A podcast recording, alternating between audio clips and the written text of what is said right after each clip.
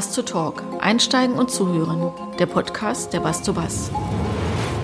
Guten Tag und herzlich willkommen zu Bass to Talk, der Podcast der Bass to Bass.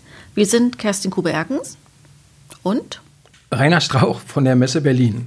Es ist wieder soweit. Einsteigen und zuhören. Unser Gast ist heute Alexander Möller, Seniorpartner im Kompetenzzentrum Transportation bei der Unternehmensberatung Roland Berger. Wir wollen mit ihm über das Thema Mobilität im Wandel, was kann Smart Country von Smart City lernen sprechen. Zuvor stellen wir aber die Frage, wer ist Alexander Möller?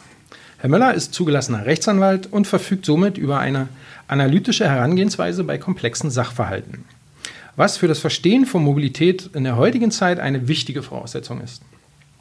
Seine Branchenkompetenz konnte er sich über die Jahre hinweg in Führungspositionen bei der Deutschen Bahn und als Geschäftsführer des ADACs aneignen. Sie umfasst Bereiche ÖPNV, SPNV, neue Mobilität, kommunale Wirtschaft und öffentliche Regulierungs-, Vergabe- und Wettbewerbsrecht. Alexander Möller sagt über sich, dass er operativ und strategisch die Transformation der Mobilität begleitet. Diese Expertise bringt er nun als Mobilitätsberater für private Unternehmen und den öffentlichen Sektor im vollen Umfang zur Anwendung. Zum Thema Mobilität im Wandel wollen wir mit ihm heute darüber sprechen, wo wir bei der Verkehrswende in Deutschland überhaupt stehen, welche Lösungen gibt es bereits schon, wo werden Ansätze getestet und welche Innovationen sind dabei sinnvoll. Der Wandel ist im vollen Gange. Viele Fragen wurden dazu gestellt und ein bunter Mix aus Mobilitätsangeboten steht diesem gegenüber. Wir sind nun der Meinung, es ist mal an der Zeit, eine Zwischenbilanz zu ziehen und freuen uns, mit Alexander Möller hier den richtigen Gesprächspartner vor uns zu haben. Hallo und herzlich willkommen, Alexander Möller. Vielen Dank für die Einladung. Schön, dass wir Sie in unserem Podcast begrüßen können. Und zu Beginn gleich die Frage an Sie: Wie sind Sie heute Morgen zur Arbeit gekommen und wie zufrieden waren Sie mit der Wahl Ihres Beförderungsmittels?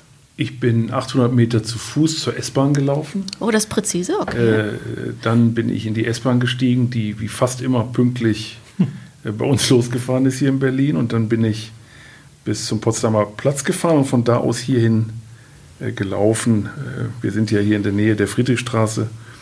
Und das ist so der Weg, den, den ich zurücklege, wenn es nicht zu sehr regnet.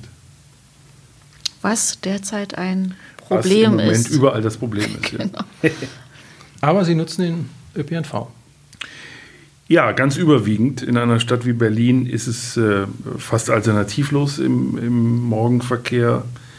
Ähm, ich bräuchte mit dem Auto, wir wohnen im Südwesten der Stadt, äh, über eine Stunde in der Raschauer. Und die S-Bahn ist, äh, wir sind gut angebunden an die S-Bahn und insofern ist das die beste Möglichkeit. Wie sieht denn eigentlich derzeit der Beratungsalltag im Bereich Mobilität für Sie und Ihr Unternehmen aus? Ähm, welche Kernpunkte stehen da zum Thema Verkehrswende im Fokus? Interessant ist, dass das Thema Mobilität nicht nur in der öffentlichen Wahrnehmung an Bedeutung gewonnen hat, also zum Beispiel im politischen Diskurs, sondern dass im Grunde alle Formen von Wirtschaft mit dem Thema Mobilität befasst sind. Die öffentlichen Unternehmen, also die kommunalen Verkehrsunternehmen, eine Vielzahl von großen Industrieunternehmen, sei es Autoindustrie, sei es Zuliefererindustrie, wenn wir an Bahnhersteller denken, ähm, wenn wir an den größten äh, Mobilitätsanbieter auf der Schiene äh, denken in Deutschland, aber natürlich auch die öffentliche Hand, äh, Regierungen, äh, Stadtverwaltungen, all diese Institutionen ergänzt um Energieunternehmen, was heißt alternative Antriebe für, für die Energie, ähm, bis hin zu Startups, die überlegen, wo können wir in der Wertschöpfungskette der Mobilität äh, digitale und andere Angebote machen. Also es hat sich wahnsinnig viel in den letzten Jahren dahingehend verändert, dass so viele unterschiedliche äh, Wirtschaftszweige über Mobilität äh, nachdenken und Beratung brauchen. Wenn man auf die Inhalte geht, dann ist zunächst mal ganz klassische Themen. Äh, im Mittelpunkt der Beratung. Also wie führe ich ein Unternehmen? Was ist eigentlich meine Vision, meine Strategie? Was ist meine Struktur, meine Governance für mein Unternehmen wichtig? Und da die Mobilität gerade so im Wandel ist, ändern sich auch alle diese Themen. Ähm, das nächste ist sicherlich, wenn wir an Startups denken, sei es rund um Parken, sei es rund um autonomes Fahren, um künstliche Intelligenz und Mobilität, dann ist natürlich immer die Frage, äh, haben wir genug Geld, um unsere Ideen in Produkte zu verwandeln und an den Markt zu bringen? Das ist ein Spektrum, äh, das mich, seit ich an Bord bin, immer mehr interessiert. Wie kommen diese Ideen auf die Straße, auf die Schiene? Ähm, und natürlich gibt es eine Vielzahl von Unternehmen, die beobachten, wie viel in der Mobilität los ist, auch wie viel Fördergeld ist, also Stichwort, äh, wie verbessern wir die Situation in den Innenstädten, in den Ballungszentren, und die heute eigentlich nichts mit Mobilität zu tun haben und die dann überlegen, wie können wir in diesen Sektor. Ähm, und äh, schließlich, wie reagiert der Staat, wie reagieren Administrationen äh, auf die aus unserer Sicht notwendige Verkehrswende? Also wie schaffen wir es, Mobilität nachhaltiger, ressourcenschonender aufzustellen und was muss Regulierung dafür tun, wenn wir ans Personenbeförderungsrecht denken, wenn wir auch an so Themen wie Wohneigentumsregelungen denken, wenn wir an andere Regulierungssektoren denken, dann, dann sind das so die Felder, auf denen wir uns äh, sehr divers bewegen. Ist ja sehr komplex. Ja, das ist ja das Gute für Beratung, dass äh, wir ein komplexes Feld vorfinden und dass wir ähm, diese Komplexität reduzieren. Das ist eigentlich, wenn man es wirklich auf den Kern von Beratung reduziert, geht es aus meiner Sicht immer um zwei Dinge. Die hohe Komplexität rausnehmen, Komplexität reduzieren gilt für jedes Business, gilt für jede menschliche Beziehung. Äh, das ist das eine, das, was, was uns wirklich antreibt. Und das andere ist genauso wichtig, nicht lange Analysen, nicht lange Konzepte, sondern Umsetzung. Die meisten Unternehmen, wird bei Ihnen vielleicht auch so sein, sie wissen genau, was bei der Messe Berlin noch besser laufen kann. Sie haben kein Erkenntnisproblem. Wir haben immer Probleme, aus Erkenntnissen das Richtige umzusetzen und es auch zu tun. Und ähm, da bin ich, der jetzt eher wenig Beratungserfahrung hat auf der Seite der Berater. Ich habe in meinem Berufsleben immer nur Beraterbudgets vergeben. Äh, das ist für mich ganz spannend, auf der anderen Seite zu sagen, was ist wirklich das Problem, die Herausforderung und wie setze ich es um? Also die, die Erkenntnis, wie setze ich die Erkenntnis in Maßnahmen um und wie mache ich aus der Maßnahme wirklich umgesetzte Leistung? Sie haben gerade schon äh, erzählt, wer so die Akteure sind aus Ihrer Sicht im derzeitigen Mobilitätsmix. Kann man sagen, gibt es äh, besonders große Treiber? Wer würden Sie sagen, sind die wesentlichen Akteure, die neue Mobilitätsangebote in Städten fordern? Oder ist es einfach ein Zusammenspiel von vielen Interessengemeinschaften? Wenn, wenn man es auf seinen Kern reduziert, sehe ich zwei Treiber. Das eine ist, ähm, was man gemeinhin mit Greta verbindet, also Klimawandel. Der, Klima. der, die öffentliche Diskussion ja, auch, genau. Ja. Der, der, die Erkenntnis, wir haben ein, ein Problem mit der Entwicklung des Klimas, ein menschengemachtes Problem, das würde wohl niemand bestreiten, der von Sinnen ist. Das ist der eine wirkliche Treiber. Und diese Erkenntnis setzt sich ja wirklich in alle auch Wirtschaftszweige fort. Also wenn wir jetzt nur ökonomisch an das Thema rangehen, gibt es ja kein Unternehmen, äh, das sich nicht mit dieser Frage beschäftigt. Das ist für mich ein ganz wesentlicher Punkt. Und der eine Treiber. Der andere Treiber sind wir hier am Tisch, die Nutzer. Es, es zwingt uns ja in Wahrheit äh, niemand, äh, äh, immer mit dem Auto zu fahren, außer unserer eigenen Bequemlichkeit oder fehlende Angebote, um wirklich aufs Auto zu verzichten. Ich bin zum Beispiel jemand, der fährt furchtbar gerne Auto. Wenn ich nicht eine Stunde morgens brauchen würde, ich bin ein eher fauler Mensch, würde ich total gerne äh, mit dem Auto in die Stadt fahren. Das ist aber dumm. Ja? Ja, aber ich finde Auto super. Ich bin in der Regel alleine oder zu zweit im Auto. Man kann laut Musik hören, man wird irgendwie von nichts gestört, außer anderen Verkehrsteilnehmern. Da muss man sich anständig benehmen, muss Rücksicht nehmen. Aber das ist ja alles nicht vernünftig, sondern es ist immer die Frage, wann ist was vernünftig. Und insofern zwei Treiber, das wirklich zentrale, existenzielle Thema Klimawandel mit all seinen Verwerfungen. Und das zweite ist das Nutzerverhalten, unser Nutzerverhalten die Frage von Angeboten für uns Nutzer, aber auch unsere Bereitschaft, uns zu öffnen. In dem Zusammenhang wird auch viel von den Smart Cities, von der smarten Stadt der Zukunft gesprochen, ja auch nicht seit, seit kurzem. Das geht, die Diskussion ja. geht ja auch schon längere Zeit. Smart City umfasst äh, unheimlich viele Komponenten. Jeder hat wahrscheinlich auch eine andere Definition von dem Begriff. Wenn wir uns wieder auf unser Kernthema Mobilität konzentrieren, äh, was verstehen Sie unter einer Smart City hinsichtlich eines Mobilitätsangebotes? Also in der Tat, es gibt ja so Begriffe, ähm, die immer so Gefahr laufen, Bullshit-Bingo zu sein. Mhm. Ähm, dieser Begriff Smart City ist sicherlich auch ein solcher. Was verstehen wir darunter? Smart City, und das ist vielleicht auch die Definition über uns hinaus, ist die Idee eines städtischen, urbanen Ökosystems, das digitale Lösungen verbindet mit konkreten Lebensbereichen von Menschen, ähm, von Bürgern, von Unternehmen, von Wirtschaft, äh, die vor Ort sind, aber auch der Gemeinschaft, der, der Stadtgemeinschaft, der Stadtgesellschaft, wenn man das so ein bisschen äh, politisch ausdrücken will oder soziologisch. Ähm, und unterhalb dieser Ebene kann man dann die einzelnen Themenfelder äh, unterfassen, Mobilität, aber auch Energie, Infrastruktur, digitale Infrastruktur. Verwaltung. Ja, genau. Ja. Ja, also es ist zum Beispiel beachtlich, äh, wenn Sie an, die, äh, an, der Ostsee sind oder wenn Sie gucken, die Ostseeanrainerstaaten im Baltikum, wie weit die sind mit digitalen Lösungen.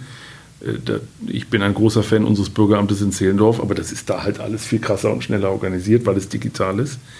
Äh, deshalb ist es gut, wenn wir uns sowas als Vorbild nehmen. Aber all diese Themenbereiche und auch die Themenbereiche zueinander digital zu organisieren, zwischen Energie, Mobilität, Infrastruktur, aber auch klassischer Governance, wie Sie gesagt haben, mhm. Stadtverwaltung, das ist, das ist sicherlich ganz wichtig. Und wichtig ist in dem Kontext immer, Smart City ganzheitlich zu sehen. Also wie verbinde ich die einzelnen Themen? Wie schaffe ich es, Mobilität zu verbinden mit anderen Ansprüchen, die die Bürgerinnen und Bürger der Stadt haben?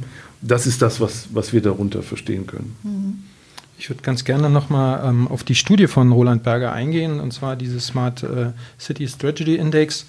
Ähm, da wurde sich ja auch mit dem Thema Mobilität äh, befasst. Ähm, Gibt es da eine einheitliche Definition von Mobilität, die dort vielleicht ähm, zugrunde gelegt werden konnte, beziehungsweise ist das in war ja ähm, weltweit ähm, die Studie. Ist es in anderen Metropolen anders? Kann man da ganzheitlich denken oder muss man da unterschiedlich denken? Beziehungsweise, wenn ich nochmal nachhaken darf, äh, die äh, Metropolen, die besonders gut abgeschnitten haben, was machen die im Bereich Mobilität eigentlich besonders gut? Also wir haben ja 87 Städte weltweit verglichen mit Städten, die so eine Größe haben äh, bis zu 500.000, bis 2 Millionen, über 2 Millionen ähm, waren Schwerpunkt in Europa, Nordamerika, äh, in Asien unterwegs. Und wir haben quasi uns angeguckt, unterschiedliche Themenfelder, insbesondere in der technologischen Infrastruktur. Ähm, also, wie verbinde ich technologische Infrastruktur mit den Themen Mobilität, Erziehung, Energie, Wohnen, aber auch solchen Themen wie strategische Planung. Also wie, wie organisiert eine Stadt ihr Budget? Was macht sie mit dem Budget? Das sie aus Steuereinnahmen äh, sozusagen entwickelt, um Mehrwert zu schaffen für die, für die Stadtgesellschaft und die einzelnen Bürger. Ähm, die, die, die, das Mobilitätsthema ist relativ schlicht. Äh, welche Stadt bietet welche Mobilität an ähm, und welchen digitalen Zugang gibt es dazu?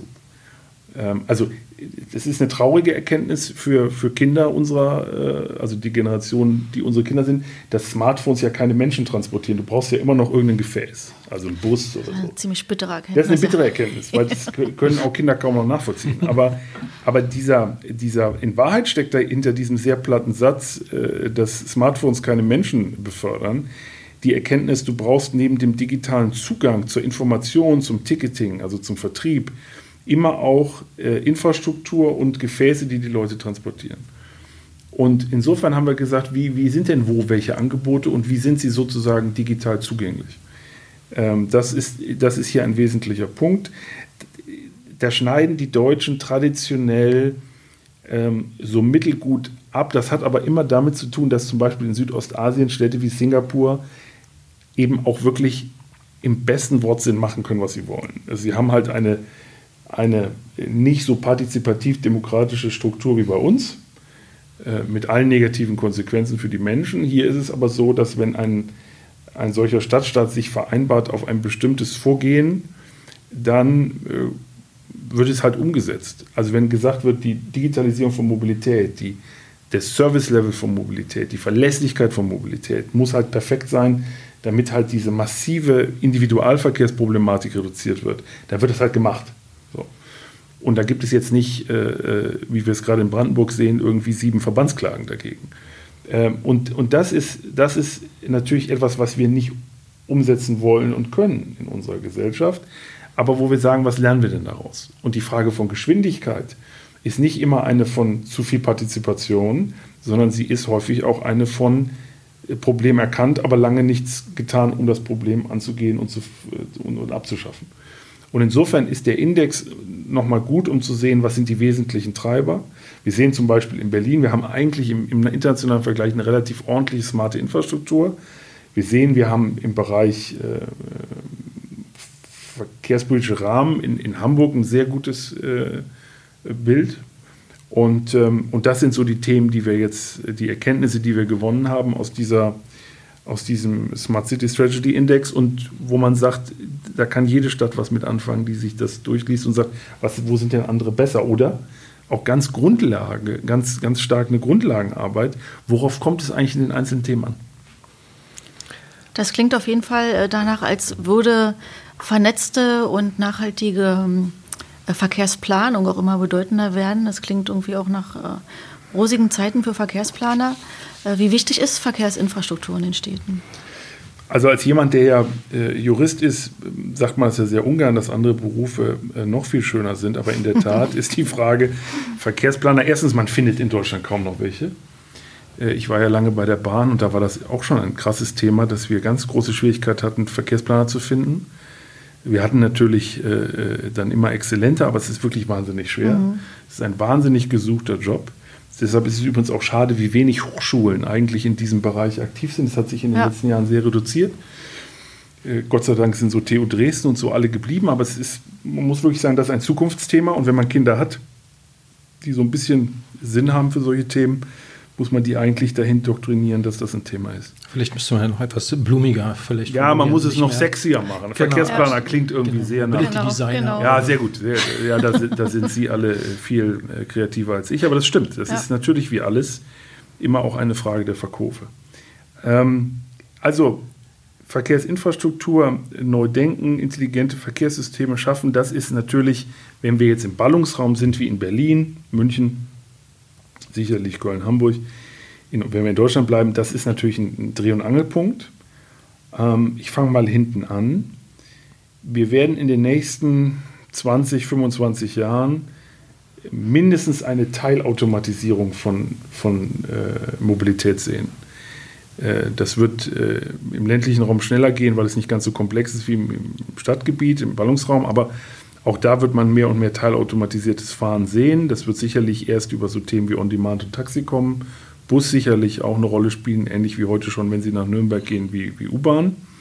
Und diese Teilautomatisierung, also das, was dann am Ende Stufe 4 und 5 genannt wird, da muss ja jemand steuernd sagen, oder da kann jemand steuernd sagen, wie will ich eigentlich meine Verkehrsflüsse gestalten. Das heißt, gerade die Städte werden die Chance haben, algorithmengetrieben zu sagen, ich will, dass in der Rush Hour diese und diese Straße eben nicht zusätzlich belastet wird.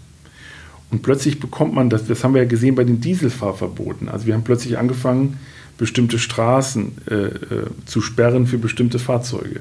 Ob das klappt oder nicht, ist gar nicht die Frage. Die Frage ist, ähm, künftig ist das gar nicht mehr nötig, ein Schild zu stellen, sondern dann stelle ich den städtischen Algorithmus eben so ein, programmiere ihn so, dass eben zu bestimmten Uhrzeiten die teilautomatisierten oder vollautomatisierten Fahrzeuge da gar nicht unterwegs sind.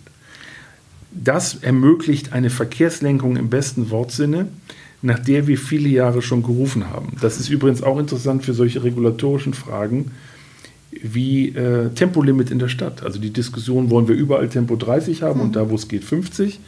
Das ist dann alles völlig neu zu definieren, weil es geht dann um die Frage der, der technologischen Möglichkeit und der Möglichkeit, sozusagen vom Fahrzeug her zu denken, was ist effizient und gar nicht, was ist emotional. Das ist ein, ein unglaublicher zivilisatorischer Vorsprung, äh, Vorteil. Äh, und das, das müssen wir bei allem bedenken, wenn wir uns jetzt diesen verkehrsplanerischen Themen annehmen. Ich glaube, die Bedeutung der Datenerfassung und der, der, der Messung von äh, Strömen von Verkehrsteilnehmern ist auch bekannt äh, oder erkannt. Äh, und ich weiß, dass sich viele Startups auch in diesem Bereich ja, tummeln. Unbedingt. Also ich finde auch, ähm, man sieht es ja gerade im Individualverkehr, wenn ja. wir jetzt gerade mal bei dem Thema sind, ähm, dass äh, wir Menschen sind zwar Lebewesen, aber wir haben keine Schwarmintelligenz. Die könnten Algorithmen quasi übernehmen, möglicherweise. Und dann, wie Sie schon sagten, Herr Müller, ähm, braucht man vielleicht keine Tempolimits mehr. Weil dann regelt sich der Verkehr durch autonomes Fahren quasi von selbst. Man fährt dann halt nicht mehr selbst, sondern lässt sich fahren. Aber ähm, ich glaube, das ist, der Weg dahin ist noch ein bisschen weit. Absolut. Und ähm, jetzt real vielleicht gesehen, wenn es um Verkehrsplanung geht, um intelligente Verkehrssysteme, ähm, wäre das vielleicht möglich, dass man da nicht äh, sagen kann, den Individualverkehr an der einen oder anderen Stelle ein bisschen einzuengen, mehr Expressbuslinien, das wäre jetzt hier mein Stichwort mal zu sagen, okay, dort findet äh, Personenbeförderung statt und denen geben wir auch die entsprechende Linie in die Stadt oder ja, wir, wir, haben, wir, wir müssen ja vom, vom Bestehenden ausgehen. Mhm. Das Bestehende ist der Raum, den wir zur Verfügung haben in der Stadt. Ähm, es gibt ja so eine, eine, eine Diskussion seit 30 Jahren über die autogerechte Stadt. Die spielt ja jetzt auch eine Rolle. Die Städte werden alle so autogerecht gebaut. Das wäre alles ganz schrecklich. Mir fällt ehrlich gesagt in Deutschland keine autogerechte Stadt ein. Äh, das Auto hatte immer einen hohen Stellenwert. Wir stellen fest, möglicherweise einen zu hohen. Und jetzt erkennen wir, es gibt, muss eine, eine nicht Renaissance, sondern es muss zum ersten Mal einen Stellenwert für öffentlichen Verkehr geben, den er verdient. Ähm, und daraus leitet sich aus meiner Sicht alles ab. Die Frage von äh, künftigen, wie beispielhaft, wie Sie gesagt haben, Expressbussen. Das ist alles eine Frage, was für einen Raum habe ich in der Stadt für Mobilität, für Infrastruktur für Mobilität. Also fangen wir oben an. Sie kennen ja, weil Sie gut vorbereitet sind, wie ich gemerkt habe, die Studie von Roland Berger zu Urban Air Mobility, also Drohnen. Äh, wenn man da sich anguckt, was ist in den nächsten Jahren möglich, dann stellen wir fest, da geht es um Logistik, da geht es möglicherweise sogar um die Beförderung von Menschen. Das heißt, wir bekommen jetzt zunächst mal einen neuen Infrastrukturbereich, nämlich sozusagen die Luft in der Stadt. Dann sind wir auf der Straße. Äh, da würde wohl jeder von uns sagen, wir stellen fest, dass gerade in den großen Städten wir äh, sehr viel, zu viel Straßenverkehr gerade in den Hauptverkehrszeiten auf der Straße finden. Wir haben übrigens ein Riesenthema auch um den Lieferverkehr. Also geht es auch immer um die Frage der Verbindung, wie verbessere ich, wie reduziere ich Individual- und Lieferverkehre. Ist übrigens alles durch uns gemacht. Ne? Wir bestellen bei Amazon die, die dann am nächsten Tag am besten am selben Tag noch kommen. Das ist ja nicht vom Himmel, das kommt, fällt nicht vom Himmel. Klar. Das kommt von unserem Konsumverhalten. Und es geht darum, diese Dinge so in Einklang zu bringen, dass die Straße entlastet wird, auch für öffentlichen Verkehr, also für äh, für äh, nicht nur ein paar Busspuren, sondern für wirklich funktionierenden öffentlichen Personenstraßenverkehr. Äh, sei es im Linienverkehr oder sei es on demand oder sei es Taxi, das ist dann alles noch zu diskutieren. Und dann reden wir über das, was auf der Schiene stattfindet, entweder auf der Straße oder unter der Erde, wo wir merken, wir haben in Deutschland Milliarden Investitionsbedarfe, wenn wir an U-Bahn denken. Ich glaube, 5 Milliarden hat der Verband Deutscher Verkehrsunternehmen VDV identifiziert, muss man in den nächsten Jahren aufbringen, um unsere U-Bahnen zu ertüchtigen, also infrastrukturell, nicht die Gefäße. Und all das zeigt, das Thema äh, intelligente Verkehrssysteme brauchen eine exzellente Infrastruktur. Das, was ich gesagt habe, ergänzt um digitale Infrastruktur. Auch fürs automatisierte Fahren wird man noch, da kommen Sie mit E und LTE nicht weiter. Äh, man braucht vielleicht nicht überall 5G, aber man braucht halt eine Verlässlichkeit. Und das in Summe ist die Herausforderung, vor der man steht. Und der letzte Punkt, der beim Thema intelligente Verkehrssysteme aus meiner Sicht eine Rolle spielt, ist die Frage, wo ist denn der Einsatz von was intelligent? Wenn Sie wie ich in einem eher Außenbezirk von Berlin wohnen, stellen Sie fest, da muss abends um 23 Uhr ja die S-Bahn noch fahren, aber die Bus, Busse unseres kommunalen Verkehrsunternehmens müssen da nicht mehr fahren, weil da sitzt keiner drin. Aber gleichzeitig wollen sie ja Teilhabe ermöglichen, also müssen sie einen ÖPNV, einen öffentlichen Verkehr anbieten. Warum machen wir das nicht viel mehr äh, ergänzend und ersetzend, zum Beispiel durch On-Demand? Äh, weil heute auch die, die, die durchschnittlichen 70-Jährigen äh, mobil, äh, handymäßig unterwegs sind und die nach meiner Lebenserfahrung und in meiner Familie auch die 70-Jährigen alle in der Lage sind, irgendwas per Handy zu bestellen, warum nicht auch ein öffentliches On-Demand-Angebot, was sie von A nach B bringt? Das äh, wäre wirklich intelligenter Transport, äh, gut organisiert und effizient und ressourcenschonend übrigens auch. Ja, wir leben in einer, in einer, großen Stadt und sind, was äh, Mobilitätsangebote und ÖPNV betrifft, sicherlich eher so in einer Luxussituation. Absolut. Und erleben derzeit eben auch viele Tests, gerade im äh, On-Demand-Bereich und äh, können aus einer Vielzahl von Anbietern auch wählen. Was würden Sie sagen, wäre eigentlich heute schon möglich, um äh, solche Modelle oder auch in der nahen Zukunft im ländlichen Raum zu äh, äh, implementieren? Weil da ist ja auch ein tatsächlicher Bedarf, wirklich von A nach B zu kommen. Das ist, das ist völlig richtig. Die Gefahr besteht immer, das hat der Bundesverkehrsminister neulich sehr schön äh, bei, bei der FAZ gesagt, die Gefahr ist immer, man diskutiert alles von Berlin aus. Äh, wenn man Berliner Bürger ist oder wenn man sogar gebürtiger Berliner ist, ist es auch verständlich, weil es ja dann die wichtigste Stadt ist. Äh, aber die, die, die, die wirkliche Herausforderung ist Mobilität im ländlichen Raum. Ähm, ich denke, es ist wichtig, dass wir eine, ein politisches Commitment darüber bekommen, dass diese Mobilität im ländlichen Raum ähm, ja fast garantiert ist. Es muss ein, ein Selbstverständnis sein, dass es eine mobili ein, ein mobiles Grundangebot gibt, das vergleichbar ist mit anderen Dingen, die wir ja im ländlichen Raum auch ermöglichen. Wir bauen Straßen im ländlichen Raum, wir stellen irgendwie, wenn auch zu wenig, digitale Grundversorgung sicher und all die anderen Anschlussdinge, die nötig sind. Und wir sind leider weit weg davon zu sagen, wir definieren mal eine mobile Grundversorgung. Warum ist das so? Erstens ist es immer schwierig, Prioritäten zu setzen, weil wer Prioritäten setzt, macht ja etwas anderes weniger wichtig. Das ist immer unpopulär. Und das Zweite ist, es gibt nicht den ländlichen Raum. Äh, ich habe mich ja in den letzten Jahren, durfte ich mich ja viel damit beschäftigen, was ist eigentlich Mobilität rund ums Auto und ohne Auto, was brauchen wir eigentlich? Und dann stellt man irgendwie fest, zumal wenn man nicht jetzt Stadtplanung ist, wenn man nicht Verkehrsplanung ist, sondern so öde Jurist, und sich einarbeitet, dass man vielleicht in, in, in, drei Kategorien ländlichen Raum denken muss. Das eine ist klassischer Speckgürtel, also das, was so ein bisschen rund um Berlin ist oder wenn wir nach Frankfurt gucken, äh, so der hinter, Pendler. Der Pen ja, ja, also der wirkliche ländliche Raum im Sinne von Speckgürtel. Das ist der eine ländliche Raum. Der zweite ist klassischer ländlicher Raum, der so ein bisschen weiter draußen ist. Ich sage mal Heide-Husum. Und dann gibt es dann gibt's das, was die Wissenschaft, das fand ich immer schön, so Off-Space oder Lost in Space nennt. Klassisches Beispiel ist immer die Uckermark. Wunderschön, ja, will jeder von uns äh, am Wochenende sein und während der Woche eben selten, weil auch wenig Arbeit und so weiter dort ist. Morgens ein Schulbus, abends ein so, genau, Schulbus. Genau, genau. Also da sieht, da sieht die ÖPNV-Grundversorgung so aus, dass sie deckungsgleich ist mit der Schülerbeförderung. Das hat viel zu tun mit unserer ÖPNV-Finanzierung, die ein, eigentlich einer der Kerne ist, die wir angehen müssten. Das ist aber so komplex und da sind so viele Interessen berücksichtigt, äh, dass sich da niemand so richtig rantraut, jedenfalls aktuell nicht. Aber das ist der eigentliche Kern. Und wenn man sich diese drei ländlichen Räume anguckt, brauchen wir im Grunde für alle drei Lösungsansätze. Ähm, sie müssen verlässlich sein, sie müssen bezahlbar sein für die öffentliche Hand, für den Bürger.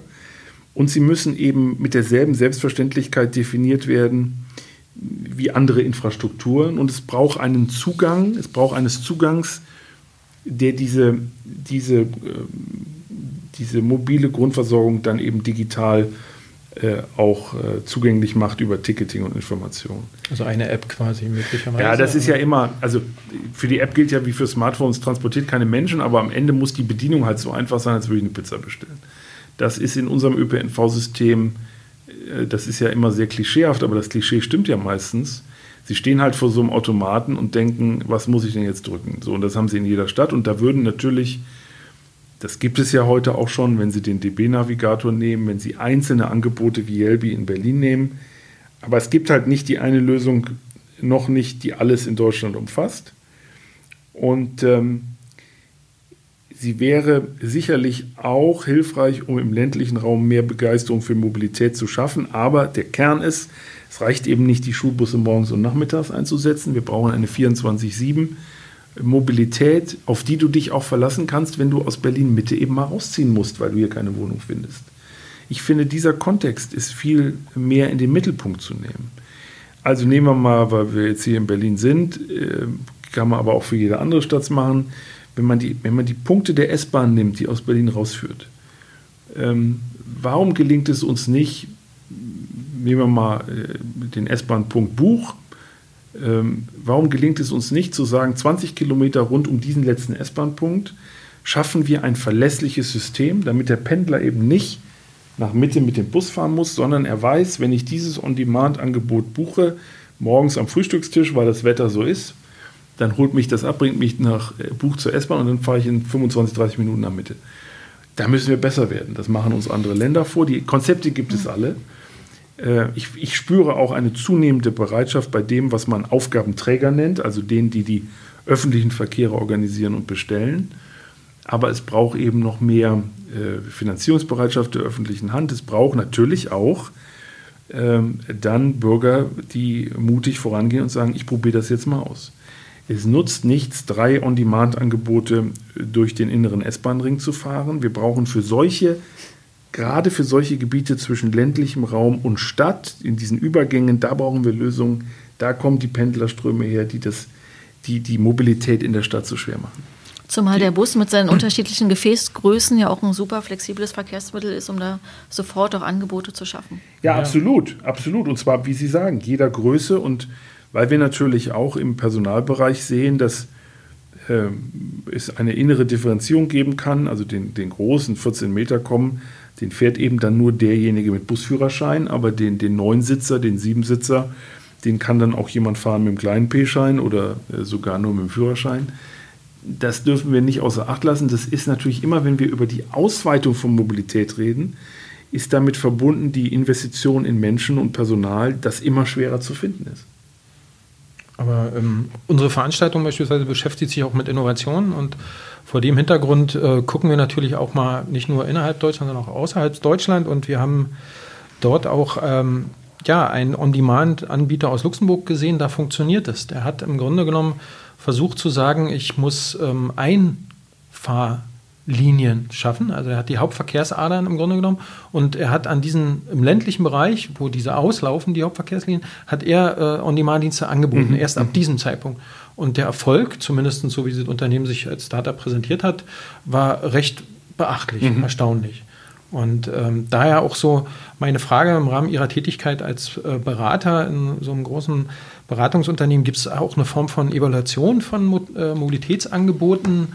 Ähm, wie gehen Sie da vor? Na, wir, wir, wir nehmen schon, wenn ich jetzt an unsere aktuelle Arbeit denke, beschäftigen uns gerade ganz stark mit der Frage Mietwagenverkehr, äh, mit der Frage Intermodalität im Fernverkehr. Also wie ist eigentlich die Situation ähm, wenn wir uns jetzt angucken, die, die Wegfall der Mehrwertsteuer, äh, die Reduzierung der Mehrwertsteuer für, für Schienenangebote, was ist eigentlich die Konsequenz in der Intermodalität zwischen den einzelnen, oder im Model Split genau genommen, im Model Split im Fernverkehr, das sind schon Dinge, die eigentlich gut erhoben sind. Es gibt natürlich, wenn wir jetzt an On-Demand denken, die Frage, wie viele Fahrzeuge in Deutschland sind gerade On-Demand quer durch alle Unternehmen unterwegs wie viele Prozent davon sind gepoolt unterwegs, also mit mehr als einem Fahrgast, mhm. der nicht ähm, sozusagen aus der gleichen Bestellvorgang kommt, sondern unterschiedliche Bestellvorgänge. Da gibt es manchmal noch eine gewisse Scheu bei den Unternehmen, Daten zur Verfügung zu stellen, das ist auch klar, weil das wesentliche Teil des Geschäftsgeheimnisses sind. Aber ich glaube schon, dass wir alle in der Lage sind, Wettbewerber von uns übrigens auch, äh, ganz gut zu evaluieren, wie ist die Situation, wenn ich an die großen Carsharing-Studien denke, äh, da gibt es sehr, sehr viel. Und die Frage ist gar nicht, ich habe das eben in anderem Zusammenhang gesagt, das ist kein Erkenntnisproblem, sondern die Frage ist, was mache ich denn eigentlich mit den Ergebnissen? Ich, ich bin zum Beispiel der Auffassung, äh, wir haben ja hier in Berlin auch eine breite Diskussion seit vielen Jahren, was für Modellversuche braucht man, was für Projekte braucht man. Ehrlich gesagt, wir wissen vieles oder ich behaupte mal fast alles, was wir wissen müssen. Wir brauchen den langen Atem. Wir kommen aus einer Welt, seit den 50er Jahren sind wir sozialisiert. Das Auto bedeutet die maximale mobile Freiheit. Und jeder von uns weiß, dass es auch so ist. Es ist einfach wahnsinnig praktisch, wenn ich was transportieren will, kurzfristig, wenn ich kurz irgendwo hin will und das Wetter nicht danach ist, dass ich aufs Lastenfahrrad steige. All diese Dinge wissen wir. Wir wissen auch die negativen Seiten dieses sprunghaften Konsumverhaltens. Aber jetzt haben wir verstanden, dass wir dieses erlernte Verhalten ändern müssen. Und das ist die große Herausforderung, ähm, die muss noch unterstützt werden und wahrscheinlich muss sie bei dem einen oder anderen Thema auch eher äh, zu, zu Zwang und Regulierung führen als zur Freiwilligkeit. Aber Sie haben es gerade noch mal kurz ähm, angedeutet, ähm, tja, dieser, dieser Drang, dann doch in den Pkw steigen zu können und wie bequem das ist, äh, wie attraktiv bzw. Convenience muss denn ein solches Mobilitätsangebot ähm, jetzt sein, dass der klassische Pendler beispielsweise ein Pkw jetzt denn stehen lässt und sagt, okay, ähm, ich nehme jetzt ähm, den On-Demand-Dienst oder den komfortablen Minibus? Ich glaube, es geht äh, nur über äh, gesellschaftliche Akzeptanz. Wir brauchen ein, ein, ein gesellschaftliches Commitment, dass wir äh, gemeinsam äh, Mobilitätsverhalten verändern und wir brauchen bestmögliche Angebote. Äh, wir brauchen wirklich Lösungen, die, uns morgens davon befreien, auf äh, die Individuallösung zu verzichten. Ähm, das ist auch die große politische Aufgabe. Da geht es um Finanzierung, da geht es um Kooperation. Ich finde, wir müssen in Deutschland, das gilt übrigens für alle Businesses, wir müssen viel mehr reden über Kooperation miteinander. Da sind wir schlecht, finde ich. Wir müssen besser werden. Was kann der andere? Wo ergänzt er mich? Wo ersetzt er mich? Wo kann man kooperativ zusammenarbeiten? Wissen teilen. Äh, Wissen teilen. Das wird ganz ungern gemacht, ja. weil äh, mein Wissen ist ja auch mein Vorsprung vor anderen. Da kann jeder von uns sich mal prüfen, wie ist es eigentlich im eigenen Business. Also wo teile ich mit Kollegen Inhalte, Kunden, Kontakte, äh, wo bin ich kooperativ, wo, wo bin ich ein bisschen äh, zu sehr ich bezogen. Transformation gelingt nur, wenn wir das durchbrechen, auch wenn uns das wahnsinnig schwerfällt, jedem von uns mir auch. Aber das sind so die Dinge, die ich sehe, ähm, die übrigens auch zwischen Unternehmen hilfreich sein können. Ähm, wir sehen ein paar Kooperationen, wenn wir an Auto, wenn wir an Zulieferer denken, wenn wir an Mobilität denken. Ich glaube, da geht noch viel mehr und äh, so ein Beispiel, wie Sie es eben, äh, Rainer Strauch, genannt haben, Mobilitätsplattformen, da brauchen wir den großen äh, kooperativen Ansatz von allen zusammen, damit die Nutzer, damit die Kunden bestmöglich aus einer Hand informiert werden und Angebote bekommen. Bayern geht es da sogar noch ein Stück weiter.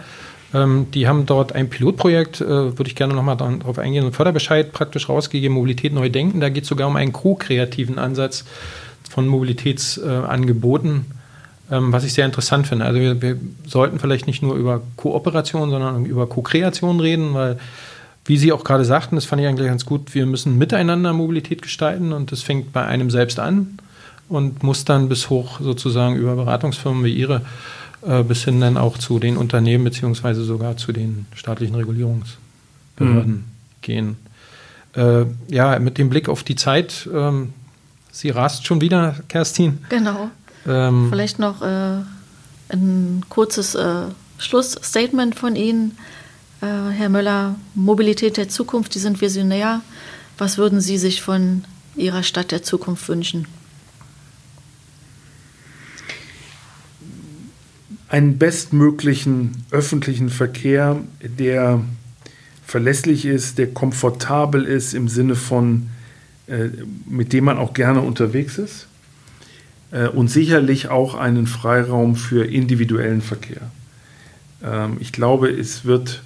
Also ein maßvoller Mix, kann ja, man das so sagen? Das ist eine sehr, sehr schöne Formulierung. Ja, das hätte ich gar nicht so gut formulieren können. Das ist genau das Richtige. Wir brauchen einen ressourcenschonenden, klimaschützenden, maß, äh, maßvollen äh, Model Split, ähm, der uns auch vor gesellschaftlichen Verwerfungen schützt. Das wird immer wichtiger werden in den nächsten 10, 15 Jahren.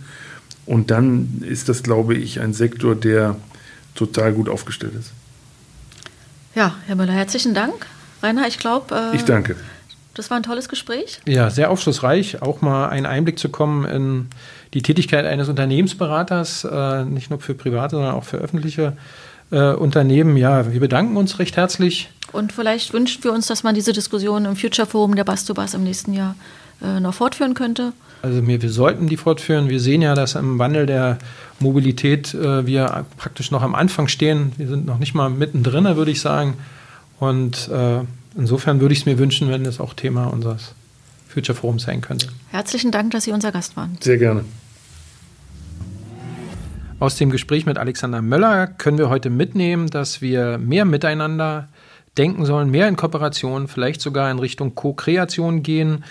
Mobilität muss verlässlich sein, Mobilität muss mit Mobilität muss man gerne unterwegs sein. Wir brauchen Freiraum für Individualität. Auch das muss Mobilität ähm, der Personenbeförderung äh, schaffen. Und wie Kerstin schon, wie du schon gesagt hast, brauchen wir von all dem einen maßvollen Mix.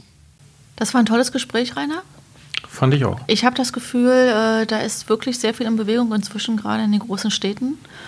Und äh, jetzt bleibt mal abzusehen und zu beobachten, was sich von diesen oder von all den On-Demand-Diensten On am Ende ähm, wirklich auch durchsetzt.